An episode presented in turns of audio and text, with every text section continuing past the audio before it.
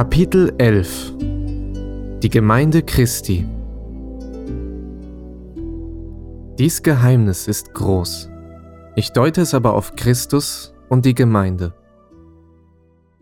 Kehren wir zurück zu der Frage, warum Gott den Menschen erschaffen hat. Die Antwort auf diese Frage zieht sich durch die gesamte Bibel, von der Erschaffung des ersten Menschen bis hin zur Offenbarung. Und ich sah einen neuen Himmel und eine neue Erde, denn der erste Himmel und die erste Erde sind vergangen, und das Meer ist nicht mehr. Und ich sah die heilige Stadt, das neue Jerusalem, von Gott aus dem Himmel herabkommen, bereitet wie eine geschmückte Braut für ihren Mann. Gott gebar einen Sohn, wie geschrieben steht, siehe, du wirst schwanger werden und einen Sohn gebären, dem sollst du den Namen Jesus geben. Der wird groß sein und Sohn des Höchsten genannt werden und Gott der Herr wird ihm den Thron seines Vaters David geben, und er wird König sein, und sein Reich wird kein Ende haben. Gott hat verstanden, dass es für den Sohn nicht gut sei, alleine zu bleiben. Es bedurfte einer Gehilfin, einer Frau, die mit ihm für immer und ewig regieren würde. Die Braut Christi Lasst uns freuen und fröhlich sein und ihm die Ehre geben, denn die Hochzeit des Lammes ist gekommen und seine Braut hat sich bereitet. Und ich sah die heilige Stadt, das neue Jerusalem von Gott aus dem Himmel herabkommen, bereitet wie eine geschmückte Braut für ihren Mann. Und ich hörte eine große Stimme von dem Thron her, die sprach, Siehe da, die Hütte Gottes bei den Menschen. Und er wird bei ihnen wohnen, und sie werden sein Volk sein, und er selbst, Gott mit ihnen, wird ihr Gott sein. Das neue himmlische Jerusalem, die Braut Christi, sie besteht aus den Menschen, die Gott auserwählt hat und die heilig sind. Und es wurde ihr gegeben, sich anzutun mit schönem, reinem Leinen. Das Leinen aber ist die Gerechtigkeit der Heiligen. Das Bild von Christus und seiner Gemeinde als Mann und Frau wird von Anfang an am Beispiel von Adam und Eva gezeigt. Und Gott der Herr sprach, es ist nicht gut, dass der Mensch allein sei. Ich will ihm eine Hilfe machen, die ihm entspricht. Und Gott der Herr machte aus Erde allerlei Tiere auf dem Felde und allerlei Vögel unter dem Himmel und brachte sie zu dem Menschen, dass er sehe, wie er sie nennte. Und der Mensch gab einem jeden Vieh und Vogel unter dem Himmel und Tier auf dem Felde seinen Namen. Aber für den Menschen wurde keine Hilfe gefunden, die ihm entsprach. Und Gott der Herr baute eine Frau aus der Rippe, die er von dem Menschen nahm, und brachte sie zu ihm. Da sprach der Mensch, Die ist nun Bein von meinem Bein und Fleisch von meinem Fleisch. Man wird sie Männin nennen, weil sie vom Manne genommen ist.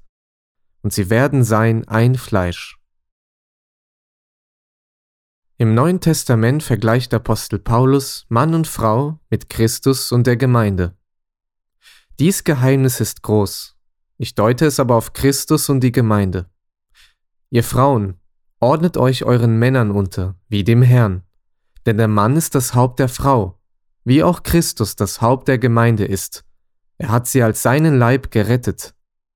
Aber wie nun die Gemeinde sich Christus unterordnet, so sollen sich auch die Frauen ihren Männern unterordnen in allen Dingen.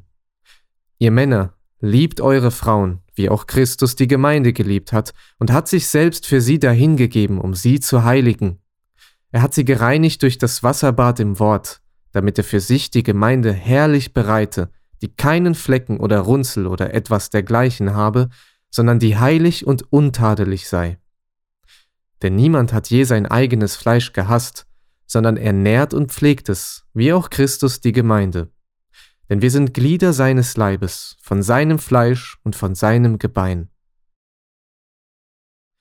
Die Gemeinde ist also sein Leib, von seinem Fleisch und von seinem Gebein, genauso wie Eva aus Adam erschaffen war. Hieraus wird deutlich, dass Adam ein Ebenbild Christi ist. Das Beispiel der Tierwelt, unter welcher niemand gefunden wurde, der Adam entsprach, zeigt die religiöse Welt, also jene Menschen, die nicht von Gott geboren sind. Die gleiche Vielfalt wie in der Tierwelt findet sich heute in den Religionen wieder. Es ist nahezu unmöglich, alle Glaubensrichtungen aufzuzählen, doch nicht eine einzige dieser vielen Glaubensrichtungen ist ein Teil Christi, weil die Menschen darin nicht von Gott geboren sind. Sie sind nicht von seinem Fleisch und seinem Gebein, genauso wie die Tierwelt nicht von Adams Fleisch und Gebein stammt. Keine Religion kann zu Christus passen, geschweige denn seine Braut werden. Für Adam war nur eine einzige Frau erschaffen, die ihn ergänzte. So bestimmte Gott der Vater auch eine Braut oder eine Frau für seinen Sohn zu erschaffen, mit dem Ziel der gegenseitigen Liebe, der Gemeinschaft, für Rat und Trost. Ohne gegenseitiger Liebe und Einheit zwischen Mann und Frau kann keine Familie gegründet werden. Genauso kann auch die Gemeinde Christi ohne diese Liebe nicht aufgebaut werden. Die Harmonie in der Gemeinde Christi ist Christus selbst. Nur durch die Einheit im Geist und in der Liebe kann sie bestehen. Und seid darauf bedacht, zu wahren die Einigkeit im Geist durch das Band des Friedens.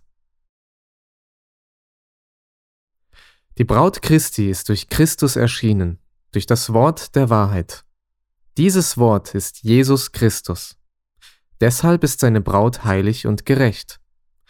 Wer nicht heilig und gerecht ist, ist nicht im Leib Christi und kann nicht zum Abendmahl des Lammes berufen sein, wo die Braut für die ewige Vereinigung mit Christus bereit sein wird. Selig sind, die zum Hochzeitsmahl des Lammes berufen sind. Und er sprach zu mir, dies sind wahrhaftige Worte Gottes. Und alles hat er unter seine Füße getan und hat ihn gesetzt, der Gemeinde zum Haupt über alles, welche sein Leib ist, nämlich die Fülle dessen, der alles in allem erfüllt.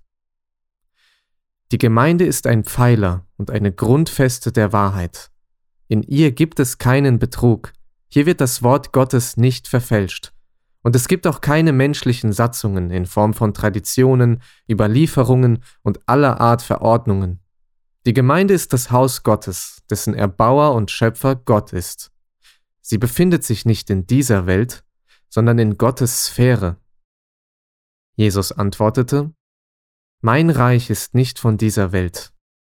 Und wäret ihr von der Welt, so hätte die Welt das ihre lieb. Weil ihr aber nicht von der Welt seid, sondern ich euch aus der Welt erwählt habe, darum hasst euch die Welt. Alle Glieder dieser Gemeinde sind der göttlichen Natur teilhaftig geworden und sind dieser Welt entflohen. Jesus Christus selbst ist das ewige Leben. Es ist wichtig, dass Christus in jedem Glied der Gemeinde lebt. Wie geschrieben steht, wer den Sohn hat, der hat das Leben. Wer den Sohn Gottes nicht hat, der hat das Leben nicht. Wenn Jesus Christus nicht zum Gewissen des Menschen wird, geht er am Ziel vorbei. Das Gewissen des Menschen ist immer die Grundlage seines Lebens, das, woran er glaubt und was er verehrt. Daher ist es für diejenigen, die Gottes Ewigkeit ererben möchten, so wichtig, Jesus Christus zu ihrem Gewissen zu machen und nach dem Gewissen zu leben. Jeder, der ein Teil der wahrhaftigen Gemeinde sein möchte, muss durch den Glauben mit Jesus Christus am Kreuz auf Golgatha für diese Welt sterben. Das bedeutet, sterben für die Sünde, für jegliche Unwahrheit und Betrug, für das Wesen dieser Welt, um dann mit Christus in Gottes Königreich aufzuerstehen. Mit anderen Worten, vom Tod zum Leben hindurchdringen. Ihr aber seid nicht fleischlich, sondern geistlich, wenn denn Gottes Geist in euch wohnt. Wer aber Christi Geist nicht hat, der ist nicht sein. So wird der Mensch mit den Heiligen des Leibes Christi eins sein, sofern er mit dem Leib in Gemeinschaft und Einheit verbleibt. Der Gottesdienst. Aber es kommt die Stunde und ist schon jetzt, dass die wahren Anbeter den Vater anbeten werden, im Geist und in der Wahrheit, denn auch der Vater will solche Anbeter haben. Gott ist Geist, und die ihn anbeten, die müssen ihn im Geist und in der Wahrheit anbeten. Jesus Christus sagte eindeutig, Gott ist Geist, und die ihn anbeten, die müssen ihn im Geist und in der Wahrheit anbeten. Der Herr benutzt das Wort müssen, das keinerlei Abweichung zulässt. Müssen bedeutet, Gott nimmt keine andere Art und Weise der Anbetung an. Gott hat zwar viele Anbeter, aber unter allen sucht er sich solche, die bereit sind, ihn im Geist und in der Wahrheit anzubeten, da er selbst Geist ist. Der Mensch mag auch sehr bemüht sein, Gott wohlgefällig zu sein, wenn er dies aber nicht im Geist und in der Wahrheit tut, dann ist solch eine Anbetung hinfällig. Die Anbetung im Geist bedeutet im Gewissen, in dem Christus wohnt. Und die Anbetung in der Wahrheit geschieht dann, wenn sich die Seele auf das eigene Gewissen legen bzw. auf dieses vollständig verlassen kann. Wenn sich der Mensch in Christus befindet und ihn inwendig in sich hat, dann wandelt er mit einem reinen Herzen vor Gott. Er betet ihn an, ehrt und lobt ihn, er befindet sich stets im Gebet, er dient ihm unablässig und im Herzen verherrlicht er seinen Herrn. Er heiligt Gott in seinem Herzen.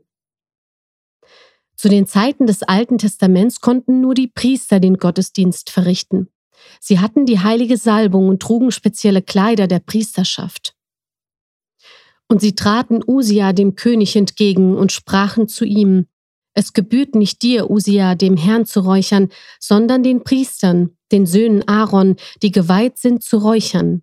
Geh hinaus aus dem Heiligtum, denn du vergehst dich und es wird dir keine Ehre bringen vor Gott dem Herrn. Im Neuen Testament sind all diejenigen Diener Gottes, die von Gott geboren sind. Ihr aber seid das auserwählte Geschlecht, die königliche Priesterschaft, das heilige Volk, das Volk des Eigentums, das ihr verkündigen sollt die Wohltaten dessen, der euch berufen hat, von der Finsternis zu seinem wunderbaren Licht, die ihr einst nicht ein Volk wart, nun aber Gottes Volk seid, und einst nicht in Gnaden wart, nun aber in Gnaden seid. Als das auserwählte königliche Priestertum sind wir nun gekleidet in das heilige Gewand der Priester und haben das Recht, Gott anzubeten und ihn zu beweihräuchern. Und mehr als das, wir sollen ihn im Geist und nach der Wahrheit anbeten. Das geschieht zum Beispiel in unseren Gebeten und Lobgesängen. Denn wenn wir singen, so rufen wir den Namen des Herrn an. Wir beten ihn an, loben ihn, danken ihm und heiligen den Herrn in unseren Herzen. Du aber bist heilig, der du thronst über den Lobgesängen Israels. Freuet euch des Herrn, ihr Gerechten, die Frommen sollen ihn recht preisen. Danket dem Herrn mit Hafen, Lob singet ihm zum Psalter von zehn Seiten. Dienet dem Herrn mit Freuden, kommt vor sein Angesicht mit Frohlocken. Geht zu seinen Toren ein mit Danken, zu seinen Vorhöfen mit Loben, danket ihm, lobet seinen Namen. Ich will den Namen Gottes loben mit einem Lied und will ihn hoch ehren mit Dank. Lehrt und ermahnt einander in aller Weisheit, mit Psalmen, Lobgesängen und geistlichen Liedern singt Gott dankbar in euren Herzen. Wie verlaufen unsere Versammlungen? Christus ist unser Leben geworden. Sein Leben hat in uns das Gesetz der Sünde und des Todes vernichtet. Wir leben in Christus und deshalb sind unsere Versammlungen frei und offen, ohne Gesetze, ohne Regeln und Festlegungen. Jedes Mitglied kann sich frei äußern, denken und sprechen. Wir versammeln uns, um in aller Einfalt und Einfachheit von Herz zu Herz miteinander Gemeinschaft zu haben. Nur in solcher Freiheit äußert sich der Geist Jesu Christi, das Wesen Gottes durch uns. Und zwar nicht das Gesetz der Sünde und des Todes, sondern das Gesetz des Lebens nach dem Geist in Christus Jesus. Deshalb werden unsere Versammlungen nie in einem Chaos enden, sondern umgekehrt. Es kehrt Ruhe und Ordnung ein, auch wenn es anfänglich dem Kindesalter gemäß laut und scheinbar durcheinander erscheint. Aber je mehr wir uns ernähren, wachsen und erwachsen werden, desto mehr wächst auch die Erkenntnis und Liebe zueinander. Bei uns herrscht kein aufgesetzter, weil es sich so gehört, Anstand, wie er in der Religion anzutreffen ist, sondern es verläuft gesittet, weil unser Gott ein Gott der Ordnung und des Friedens ist. Es ist wichtig zu verstehen, dass nur Jesus Christus das Recht hat, in der Gemeinde zu wirken. Ein seelischer Dienst, der nicht von Gott und nicht dem Geist Christi entspricht, ist unzulässig. Unzulässig sind Stolz und Überheblichkeit. Das Eifern darum, dass Gott einen zur Erbauung seines Leibes benutzt, ist sehr gut. Man soll darin eifern, jedoch soll dies ausschließlich für Gott und nicht für die eigene Eitelkeit und den eigenen Stolz geschehen.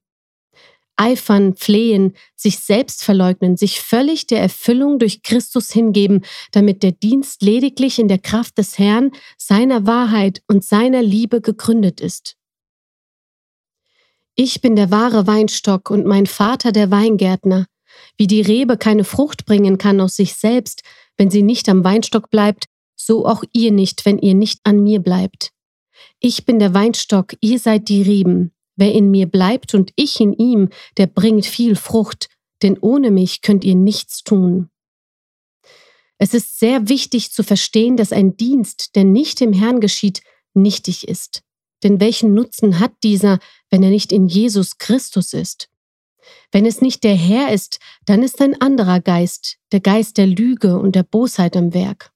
Und dieser Geist wird sich stets als Engel des Lichts ausgeben. Apostel Paulus schreibt, denn wenn jemand meint, er sei etwas, obwohl er doch nichts ist, der betrügt sich selbst. Wie äußert es sich in der Praxis, dass Christus in unseren Versammlungen wirkt? Lasst uns aber wahrhaftig sein in der Liebe und wachsen in allen Stücken zu dem hin, der das Haupt ist Christus, von dem aus der ganze Leib zusammengefügt ist und ein Glied am anderen hängt durch alle Gelenke, wodurch jedes Glied das andere unterstützt, nach dem Maß seiner Kraft und Macht, dass der Leib wächst und sich selbst aufbaut in der Liebe. Dabei wirkt und agiert jedes Mitglied der Gemeinde nach dem Maß der Gabe und des Lebens Jesu Christi in ihm, sodass der ganze Leib der Gemeinde ein funktionierender Organismus ist. Und kein Mitglied ist hiervon ausgeschlossen. Auf diese Weise vollbringt Jesus Christus sein Wirken. Das heißt, er lenkt und führt die Glieder seines Leibes so, wie er es will, denn er ist das Haupt der Gemeinde und sie ist sein Leib. Es ist geschrieben, wenn ihr zusammenkommt, so hat ein jeder einen Psalm, er hat eine Lehre, er hat eine Offenbarung, er hat eine Zungenrede, er hat eine Auslegung. Lasst es alles geschehen zur Erbauung. Und ebenso, auch von den Propheten lasst zwei oder drei reden und die anderen lasst darüber urteilen. Wenn aber einem anderen, der dabei sitzt, eine Offenbarung zuteil wird, so schweige der Erste. Ihr könnt alle prophetisch reden, doch einer nach dem anderen, damit alle lernen und alle ermahnt werden. In der Versammlung dient einer dem anderen durch den Geist Christi, nach dem Maß, wie es der Herr zuteil werden lässt. Wie kann hier von jemand ausgeschlossen sein? Können etwa verheiratete Schwestern ausgeschlossen sein? Zu wem könnte gesagt werden, schweige, sprich die prophetische Rede nicht, auch wenn du eine Offenbarung bekommen hast? Es ist offensichtlich, dass im Gottesdienst das Geschlecht keine Rolle spielt. Hier ist nicht Jude noch Grieche, hier ist nicht Sklave noch Freier, hier ist nicht Mann noch Frau, denn ihr seid allesamt einer in Christus Jesus. Die Bibel sagt, wenn aber einem anderen, der dabei sitzt, eine Offenbarung zuteil wird, so schweige der Erste. Angenommen, mein Bruder spricht und in diesem Moment erhält seine Ehefrau eine Offenbarung. Wie soll sie sich verhalten? Soll sie reden oder schweigen? Ist die Frau in Christus und mit dem Heiligen Geist erfüllt, wessen Geist spricht dann durch sie? Der Geist Christi. Deshalb ist der Dienst in unseren Versammlungen nach dem Geist und nicht seelisch oder fleischlich. Wie ist in diesem Zusammenhang folgende Bibelstelle zu verstehen? Wie in allen Gemeinden der Heiligen sollen die Frauen schweigen in den Gemeindeversammlungen, denn es ist ihnen nicht gestattet zu reden, sondern sie sollen sich unterordnen, wie auch das Gesetz sagt. Die Rede ist hier vom Fleischlichen, denn fleischlich gesehen ist die Frau dem Mann untertan, es ist ihr nicht gestattet, über den Mann zu herrschen, so wie es auch Apostel Paulus geschrieben hat. Alles, was in unserem Leben das Fleischliche betrifft, oder einfacher ausgedrückt, alles Physische, das, was von Gott erschaffen wurde, das soll auch unverändert bis zum Schluss so bleiben. Über das Leben nach dem Geist spricht Apostel Paulus eindeutig. Also seid auch ihr, meine Brüder und Schwestern, dem Gesetz getötet durch den Leib Christi, denn Christus ist des Gesetzes Ende. Zuvor steht allerdings zur Bekräftigung der Aussage, wie auch das Gesetz sagt, und nun dem Gesetz getötet. Wie können diese Aussagen vereint werden? Ganz einfach, Wenn es geistlich ist, in Jesus Christus, dann gibt es keine Trennung der Geschlechter, sondern Jesus Christus selbst vollbringt den Gottesdienst eines jeden Einzelnen. Sprechen wir aber vom fleischlichen Leben, so wie Gott es geschaffen und von Natur aus festgesetzt hat, dann gilt, das Haupt der Familie ist der Mann, die Frau ist dem Mann untertan, sie ist für den Mann erschaffen und nicht umgekehrt. Somit gilt für die Frau, die nicht im Heiligen Geist wirkt, zu schweigen. Das gleiche gilt auch für den Mann.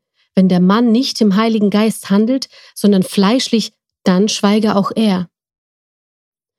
Denn unser Gottesdienst ist nicht nach dem Fleisch, sondern nach dem Geist in Jesus Christus.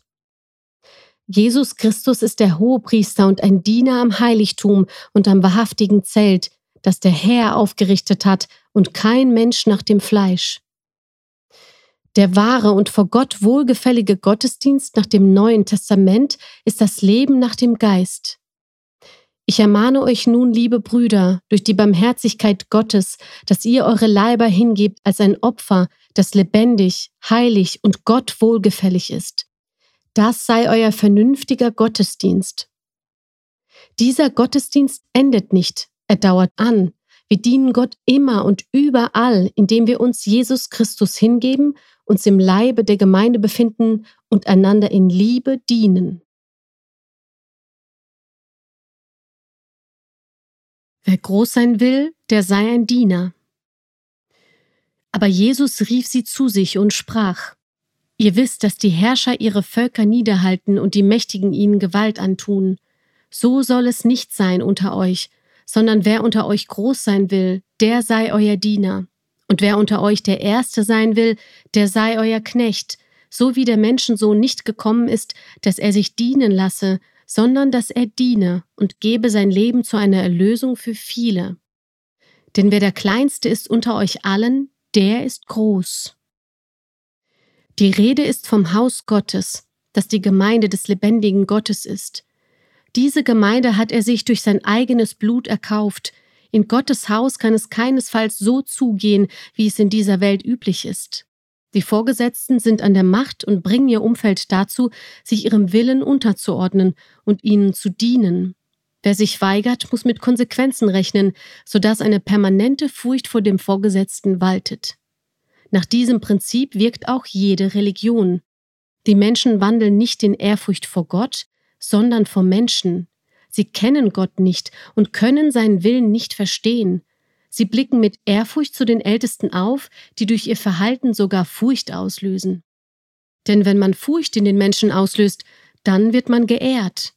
Wer diese Furcht nicht hat, der ist wahrscheinlich in anderer Weise abhängig von den Gemeindevorstehern, oder man hasst den Vorsteher, trägt diesen Hass aber tief in sich verborgen.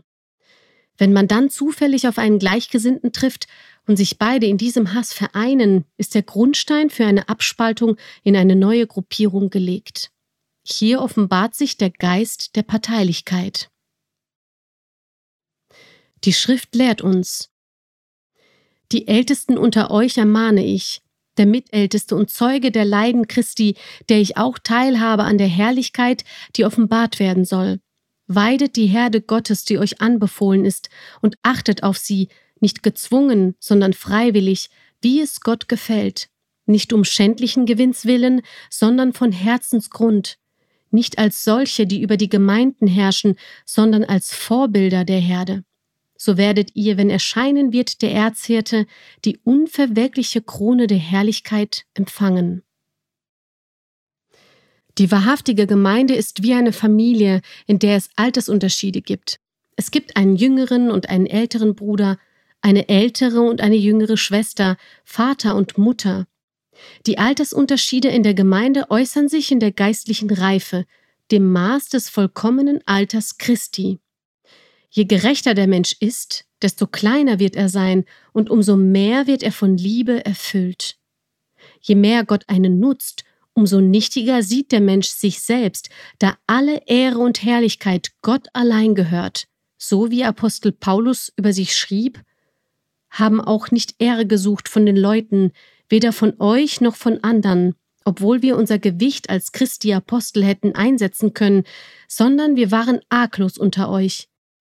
Wie eine Amme ihre Kinder pflegt, so haben wir Herzenslust an euch und sind bereit, euch teilhaben zu lassen, nicht allein am Evangelium Gottes, sondern auch an unserem Leben. Auch den Jüngeren steht geschrieben, desgleichen ihr Jüngeren ordnet euch den Ältesten unter.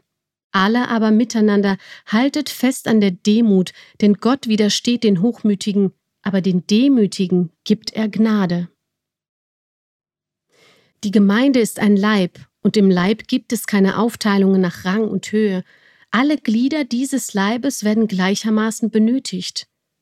Denn wir sind durch einen Geist alle zu einem Leib getauft und sind alle mit einem Geist getränkt. Denn auch der Leib ist nicht ein Glied, sondern viele. Wenn der ganze Leib Auge wäre, wo bliebe das Gehör? Wenn er ganz Gehör wäre, wo bliebe der Geruch? Wenn aber alle Glieder ein Glied wären, wo bliebe der Leib? Ihr seid aber der Leib Christi und Glieder, ein jeglicher nach seinem Teil. Denn wie wir an einem Leib viele Glieder haben, aber nicht alle Glieder dieselbe Aufgabe haben, so sind wir viele ein Leib in Christus, aber untereinander ist einer des anderen Glied und haben verschiedene Gaben nach der Gnade, die uns gegeben ist. Seid nicht träge in dem, was ihr tun sollt, seid brennend im Geist, dient dem Herrn. Die Lehre Christi lehrt uns, jeder achte den anderen höher als sich selbst, denn wer sich selbst erhöht, der soll erniedrigt werden, und wer sich selbst erniedrigt, der soll erhöht werden. Die Opfergaben. Der Zehnte im Neuen Testament. Es hatte zwar auch der erste Bund seine Satzungen für den Gottesdienst und sein irdisches Heiligtum. Dies sind nur äußerliche Satzungen über Speise und Trank und verschiedene Waschungen, die bis zu der Zeit einer besseren Ordnung auferlegt sind. Da sprach ich, siehe, ich komme, im Buch steht von mir geschrieben, dass ich tue Gott deinen Willen. Da hebt er das erste auf, damit er das zweite einsetze. Der Herr selbst hat verkündet, das Gesetz und die Propheten reichen bis zu Johannes. Apostel Paulus, der eine klare Offenbarung von Gott über das Gesetz Moses hatte, schrieb, der uns auch tüchtig gemacht hat zu Dienern des neuen Bundes, nicht des Buchstabens, sondern des Geistes. Denn der Buchstabe tötet, aber der Geist macht lebendig. Denn Christus ist des Gesetzes Ende, Wer an den glaubt, der ist gerecht. Der Zehnte ist in der Religion zu einer unentbehrlichen Regel geworden.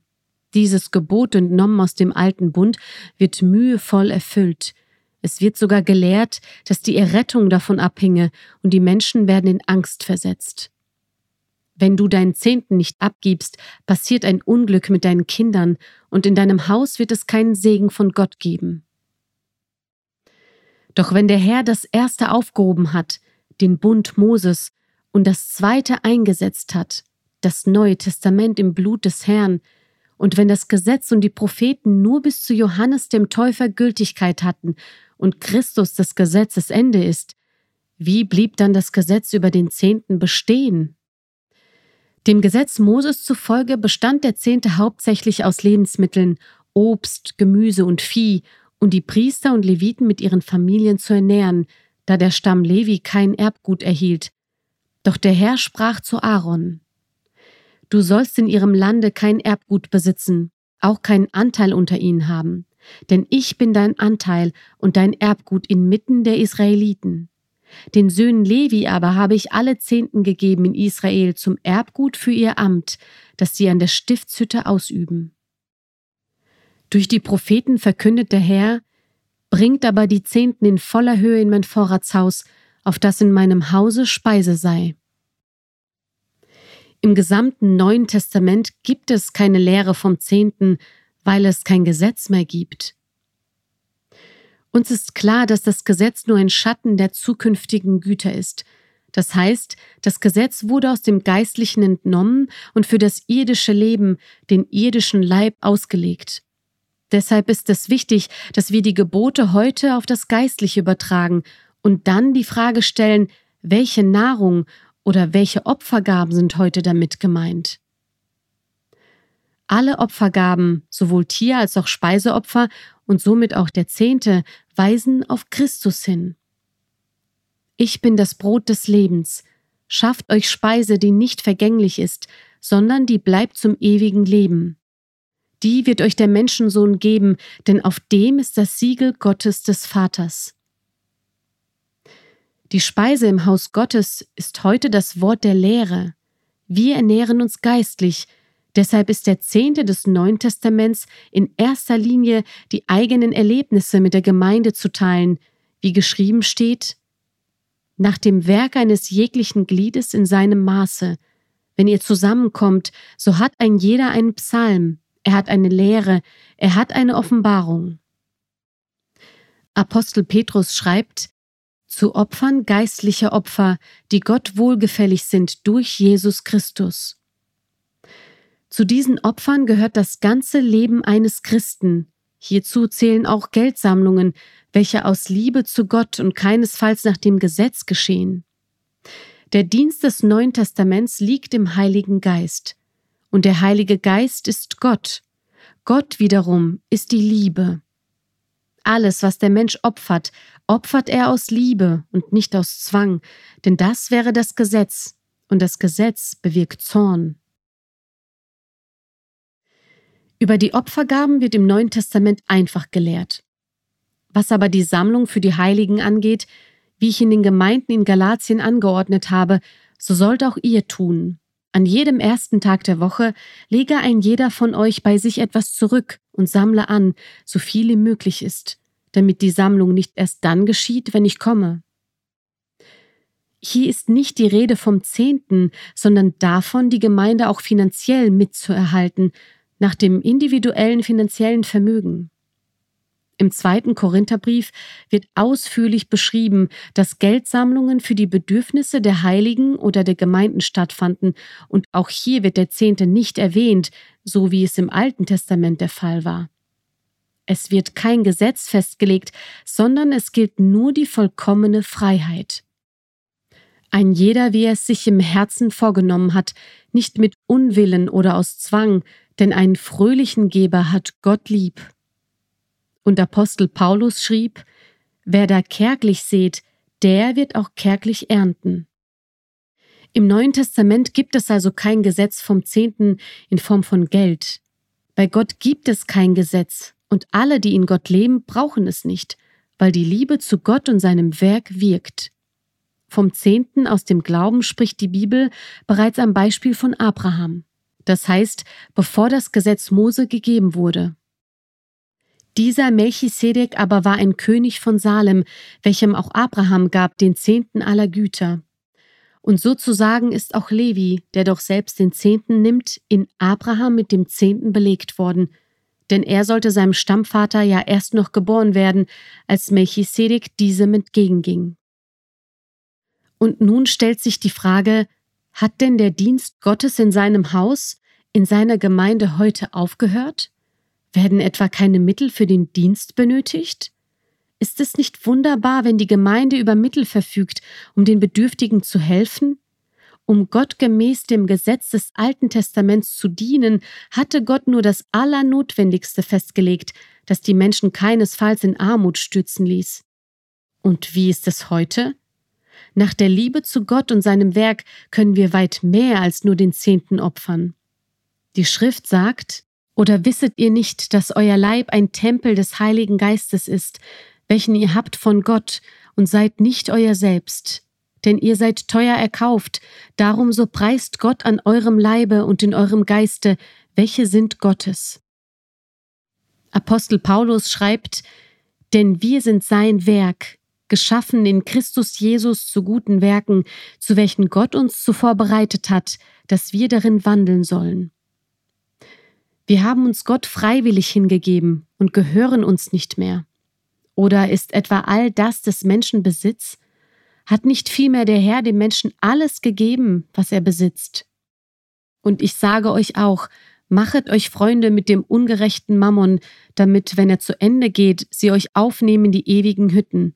Wer im geringsten treu ist, der ist auch im Großen treu. Und wer im geringsten ungerecht ist, der ist auch im Großen ungerecht. So ihr nun in dem ungerechten Mammon nicht treu seid, wer will euch das wahrhaftige vertrauen?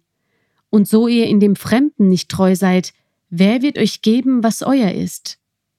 Kein Knecht kann zwei Herren dienen, entweder er wird den einen hassen und den anderen lieben, oder er wird dem einen anhangen und den anderen verachten.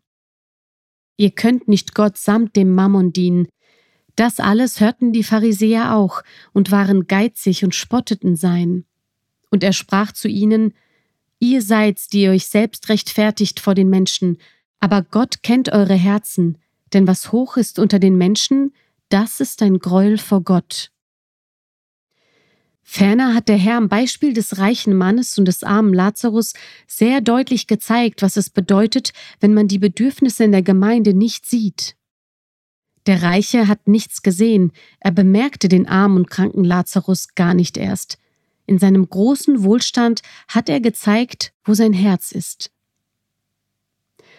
Er blickte aber auf und sah, wie die Reichen ihre Opfer in den Gotteskasten einlegten. Er sah aber auch eine arme Witwe, die legte dort zwei Schärflein ein. Und er sprach, Wahrlich, ich sage euch, diese arme Witwe hat mehr als sie alle eingelegt denn diese alle haben etwas von ihrem Überfluss zu den Opfern eingelegt. Sie aber hat von ihrer Armut alles eingelegt, was sie zum Leben hatte. Gott, der die Welt gemacht hat und alles, auch wird er nicht von Menschenhänden bedient, als ob er etwas nötig hätte, da er selber allen Leben und Atem und alles gibt. Wie prüft Gott die Herzen der Menschen, wohin sie geneigt sind und woran sie hängen? Was sie lieben und wo ihr Schatz ist. Denn wo dein Schatz ist, da ist auch dein Herz. Ein Sohn soll seinen Vater ehren und ein Knecht seinen Herrn. Bin ich nun Vater, wo ist meine Ehre? Bin ich Herr, wo fürchtet man mich? Spricht der Herr Zebaoth zu euch Priestern, die meinen Namen verachten. Denn wenn ihr ein blindes Tier opfert, so haltet ihr das nicht für böse, und wenn ihr ein lahmes oder ein krankes opfert, so haltet ihr das auch nicht für böse. Damals wurden nach dem Gesetz Tiere geopfert, und der Herr ermahnte, Verflucht sei der Betrüger, der in seiner Herde ein gutes männliches Tier hat und es gelobt, aber dem Herrn ein fehlerhaftes opfert.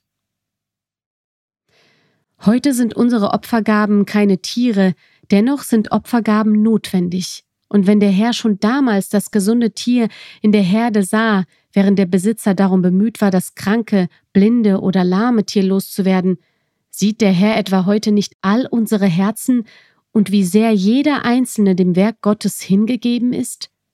Jedes Herz wird darauf geprüft, wie es Gott liebt.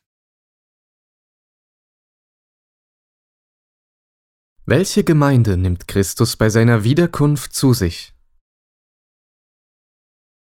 So seid ihr nun nicht mehr Gäste und Fremdlinge, sondern Mitbürger der Heiligen und Gottes Hausgenossen, erbaut auf den Grund der Apostel und Propheten, da Jesus Christus der Eckstein ist, auf welchem der ganze Bau ineinandergefügt wächst zu einem heiligen Tempel in dem Herrn. Durch ihn werdet auch ihr miterbaut zu einer Wohnung Gottes im Geist. Die Kinder Gottes sind lebendige Steine, die in den Bau Gottes eingefügt werden. Und ich sah die heilige Stadt, das neue Jerusalem, von Gott aus dem Himmel herabkommen. Und ich hörte eine große Stimme von dem Thron her, die sprach, Siehe da, die Hütte Gottes bei den Menschen. Und er wird bei ihnen wohnen, und sie werden sein Volk sein, und er selbst, Gott mit ihnen, wird ihr Gott sein. Wer überwindet, der wird es alles ererben, und ich werde sein Gott sein, und er wird mein Sohn sein. Die heilige Stadt Jerusalem erscheint, wenn der Bau von Gottes Tempel vollendet ist. Der ganze Bau wächst zu einem heiligen Tempel. Wie geschieht das? Erstens, es gibt nur einen wahren Grundstein, den Herrn Jesus Christus. Es gibt keine andere Grundlage von Gott als nur diese. Wenn ihr bleiben werdet an meinem Wort, so seid ihr wahrhaftig meine Jünger und werdet die Wahrheit erkennen. Wer darüber hinausgeht und bleibt nicht in der Lehre Christi, der hat Gott nicht. Wer in dieser Lehre bleibt, der hat den Vater und den Sohn. Halte dich an das Vorbild der heilsamen Worte. Aber der feste Grund Gottes besteht und hat dieses Siegel. Der Herr kennt die Seinen, und es lasse ab von Ungerechtigkeit, wer den Namen des Herrn nennt. Zweitens, es geht um die vollkommene Einigkeit untereinander. Keinerlei Spaltungen sind zulässig. Ich ermahne euch aber, liebe Brüder, im Namen unseres Herrn Jesus Christus, dass ihr alle mit einer Stimme redet und lasst keine Spaltungen unter euch sein, sondern haltet aneinander fest in einem Sinn und in einer Meinung. Wandelt nur würdig des Evangeliums Christi, damit ihr in einem Geist steht und einmütig mit uns kämpft für den Glauben des Evangeliums. Ein Leib und ein Geist, wie ihr auch berufen seid zu einer Hoffnung eurer Berufung. Ein Herr, ein Glaube, eine Taufe. Vollkommene Einigkeit, derselbe Sinn und gleiche Gedanken im selben Geist sind nur der neuen Kreatur möglich, deren Leben Jesus Christus ist. Die Liebe ist die wirkende Kraft der neuen Kreatur, durch welche der Leib Christi erbaut wird. Ihr Lieben, lasst uns einander lieb haben, denn die Liebe ist von Gott, und wer liebt, der ist von Gott geboren und kennt Gott. Wer nicht liebt, der kennt Gott nicht, denn Gott ist die Liebe. Gott ist die Liebe, und wer in der Liebe bleibt, der bleibt in Gott und Gott in ihm. Darin ist die Liebe bei uns vollkommen, dass wir Zuversicht haben am Tag des Gerichts. Denn wie er ist, so sind auch wir in dieser Welt. In der vollkommenen Liebe Gottes wird der Bau des Tempels Gottes ineinandergefügt, angefangen vom Kleinkind bis hin zum vollendeten Mann, der ganzen Fülle Christi, bis wir alle hingelangen zur Einheit des Glaubens und der Erkenntnis des Sohnes Gottes zum vollendeten Mann, zum vollen Maß der Fülle Christi. Lasst uns aber wahrhaftig sein in der Liebe und wachsen in allen Stücken zu dem hin, der das Haupt ist, Christus, von dem aus der ganze Leib zusammengefügt ist und ein Glied am andern hängt durch alle Gelenke, wodurch jedes Glied das andere unterstützt, nach dem Maß seiner Kraft und macht, dass der Leib wächst und sich selbst aufbaut in der Liebe. Apostel Paulus schrieb, denn ich eifere um euch mit göttlichem Eifer. Denn ich habe euch verlobt mit einem einzigen Mann, damit ich Christus eine reine Jungfrau zuführte. Darum, meine Lieben, während ihr darauf wartet, seid bemüht, dass ihr vor ihm unbefleckt und untadelig im Frieden befunden werdet. Das Haus Gottes, das ist die Gemeinde des lebendigen Gottes, ein Pfeiler und eine Grundfeste der Wahrheit. Nun stellt sich die Frage, wenn unser Herr Jesus Christus zum zweiten Mal kommt, welche Gemeinde wird er für immer zu sich nehmen? Diejenige, die sein Leib sein wird und deren Haupt er selbst ist. Alle Glieder dieses Leibes leben durch ihn und er in ihnen. Es ist ein Leib ohne Spaltungen, in dem alle denselben Sinn Christi haben, in dem alle einig und einmütig Gott, den Vater unseres Herrn Jesu Christi, ehren und preisen. Als Christus auf der Welt war, lehrte er, Wer mir dienen will, der folge mir nach, und wo ich bin, da soll mein Diener auch sein. Und im Gebet bat er den Vater um einen geeinten Leib, damit sie alle eins seien, wie du, Vater, in mir bist und ich in dir, so sollen auch sie in uns sein, ich in ihnen und du in mir, damit sie vollkommen eins seien. Das wahre Haus Gottes wird gebaut und harmonisch ineinander gefügt, denn der Herr selbst ist durch die ihm treu ergebenen Gefäße am Werk. Die Heilige Schrift mahnt vielfach und auf unterschiedliche Weise vor Spaltungen. Sie lehrt, bezeugt und warnt. Wenn sich jemand von der Einheit nach der Lehre Jesu Christi abkehrt, Neid oder Verdächtigungen, keine Liebe zu Geschwistern, keine Gemeinschaft mit den Heiligen in der Gemeinde hat, so wird derjenige bei der Wiederkunft des Herrn nicht zu seinem Leib gehören. So jemand wird in die äußerste Finsternis geworfen, wo sich der Teufel mit seinen Engeln befindet. Wir sollten begreifen, dass Christus einen reinen, einheitlichen, zusammengehörigen Leib zu sich nehmen wird, der sich nach seinem Ebenbild zu einem heiligen und gerechten Leib verwandeln wird.